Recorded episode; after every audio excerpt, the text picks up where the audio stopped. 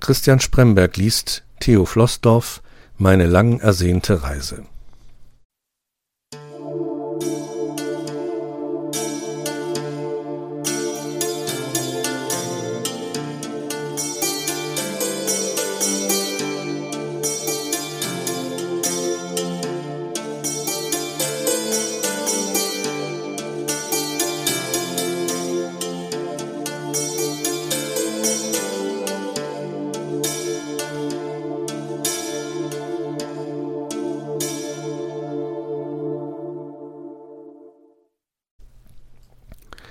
Viel zu selten nimmt man sich Zeit für die Wünsche seines Herzens.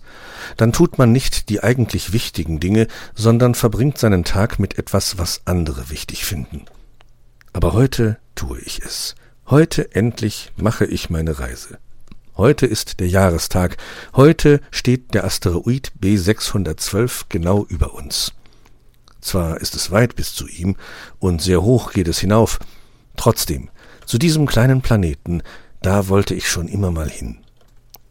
Man darf niemals versäumen, die wichtigen Dinge zu tun, sie vielleicht deshalb nicht zu tun, weil es schwierig aussieht oder sehr hoch oder sehr weit ist, bis man sie erreichen kann.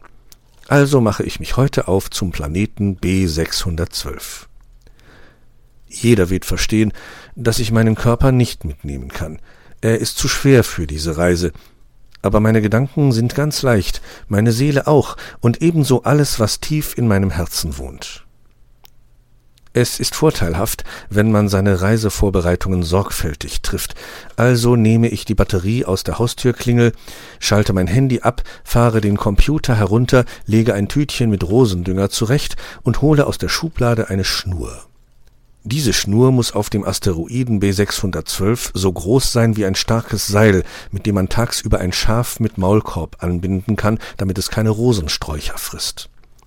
Dann hole ich das Buch vom kleinen Prinzen aus dem Regal und kuschele mich in meine Lieblingsdecke auf dem Sofa. Ich brauche das Buch gar nicht erst aufzuschlagen. Gleich draußen auf dem Umschlag ist er abgebildet, der kleine Planet. Da blüht die Rose und streckt ihre vier Dornen aus. Vor ihr im Gras sitzt ein Schmetterling. Links raucht ein tätiger Vulkan, von dem ich weiß, dass er dem kleinen Prinzen nur bis zum Knie reicht. Hinten rechts wachsen einige Affenbrotbäume. Meine Augen verlieren sich in der Zeichnung. Sie schauen genauer hin. Immer tiefer dringt mein Blick vor, bis er verzaubert wird, bis er auch die verborgenen Dinge sieht. Der Planet ist kaum größer als ein Haus. Auf seiner anderen Seite wenn ich mit wenigen Schritten um ihn herumgehen würde, ist jetzt Nacht. Dort sind noch zwei Vulkane, ein tätiger und ein erloschener. Tätige Vulkane sind sehr praktisch zum Kochen. Da steht auch der Sessel, den der kleine Prinz immer um einige Meter weiter rückt, wenn er an einem Tag 43 Sonnenuntergänge sehen möchte, weil er traurig ist. Wenn man nicht traurig ist, liebt man Sonnenuntergänge. Dort blühen weitere Blumen auf der Wiese, vor noch mehr Affenbrotbäumen, und ein paar Schmetterlinge schlafen im Sternenlicht. Mein Blick geht wieder zu der Rose, über die ich im Buch des kleinen Prinzen so viel gelesen habe, und zu ihren vier Dornen. Guten Tag, Frau Rose, begrüße ich Sie schließlich. Sie schaut mich prüfend an. Ihre Stimme klingt ein bisschen förmlich, als sie antwortet Guten Tag, mein Herr. Wer sind Sie, wenn ich fragen darf? Ich komme auf Besuch zu Ihnen. Mein Heimatplanet heißt Erde, gebe ich bereitwillig Auskunft. Sie wirkt nicht direkt unfreundlich, aber doch ein wenig abweisend, als sie sagt, Derzeit ist es bei uns ungünstig für Besuche. Der kleine Prinz ist heute früh mit einem Zug wilder Vögel abgereist. Also leben Sie wohl, mein Herr, und Ihnen eine gute Rückreise. So leicht lasse ich mich jedoch nicht entmutigen. Das ist wirklich schade, gnädige Frau. Darf ich stattdessen Ihnen meine Aufwartung machen und mir erlauben zu sagen, Sie sind wunderschön in Ihrer Blütenpracht und mit Ihren vier starken Dornen? Verlegen hüstelnd senkt sie zwei Blütenblätter, während sie sich strafft. Ach, ich bin derzeit ja ganz zerzaust. Wenn ich gewusst hätte, dass Sie zu Besuch kommen, hätte ich mich ein wenig zurechtgemacht. Nun hoffe ich, es geht auch so einigermaßen zumindest. Keineswegs zerzaust, Frau Rose, widerspreche ich bewundernd. Wie gesagt, Sie sind wunderschön in Ihren leuchtenden Farben. Die Tautropfen in ihrer Blüte und an den Dornen glitzern und funkeln wie Edelsteine im Sonnenlicht. Schnell blinzelt sie einige Tropfen weg und flüstert Der kleine Prinz ist irgendwo unterwegs, er ist nicht mehr hier, das macht mich sehr traurig. Da weiß ich, dass es gar keine Tautropfen sind, die da glitzern, sondern Tränen. Wissen Sie, mein Herr, flüstert sie weiter, er hat mich begossen und für mich gelacht. Er hat mich gepflegt, ja sogar bei Nacht unter einem Glassturz geborgen. Er hat mich verwöhnt, als dürfte ich in einem Sechs-Sterne-Hotel wohnen. Und ich, ich war so unfreundlich, so fordernd ihm gegenüber, dass er vor mir geflohen ist. Aber Frau Rose, sage ich behutsam, tröstend, der kleine Prinz kommt zurück. Ich habe sein Buch gelesen und weiß es daher genau. Er kommt nach einem Jahr wieder hierher und er bringt ein Schaf mit. Aber Sie brauchen keine Angst vor dem Schaf zu haben. Es kann Ihnen nichts tun.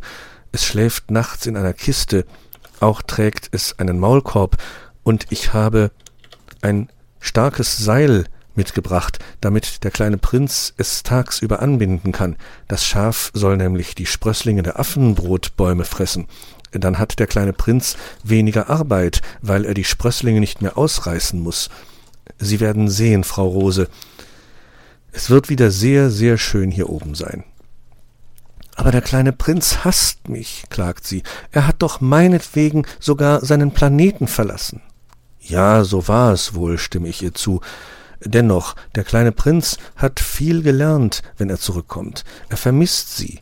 Bei jeder Blume, die er unterwegs sieht, denkt er an sie und daran, wie sie für ihn geblüht und geduftet haben. Das weiß er noch? fragt sie aufgeregt. Wie schön.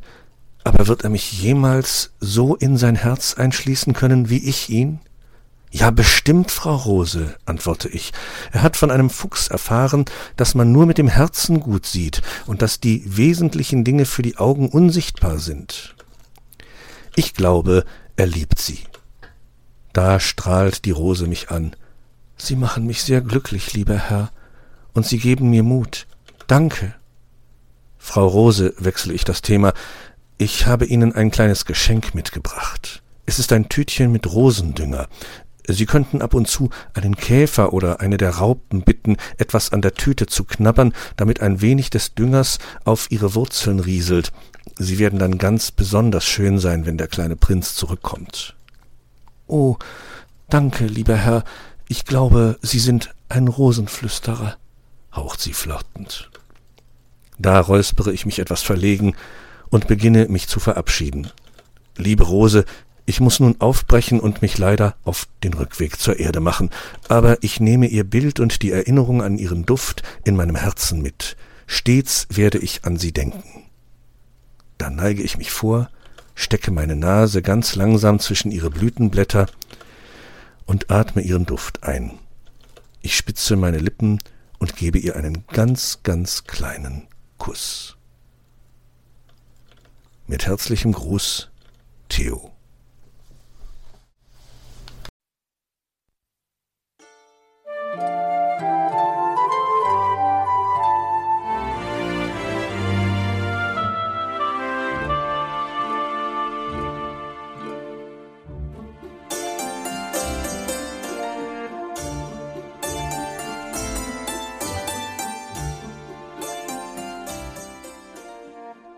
Hörtest eine Audioproduktion von Blinzeln Media, zu finden im Internet auf www.blindzellen.org.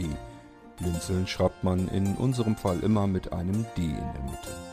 Wenn du uns gerne kontaktieren möchtest, so geht das einerseits per E-Mail an podcast.blindzellen.org oder du verwendest dafür unser Kontaktformular auf unserer Homepage direkt zu finden unter kontakt.blindzellen.org.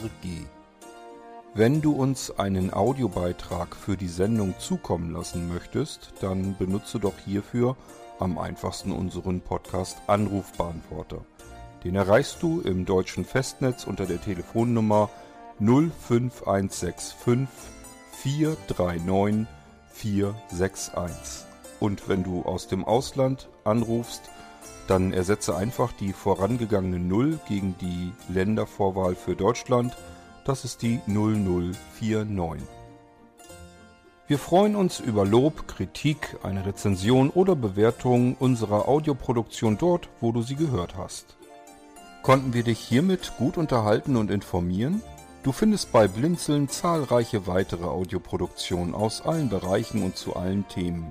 Entweder bei uns auf der Homepage www.blinzeln.org oder dort, wo es Podcasts gibt.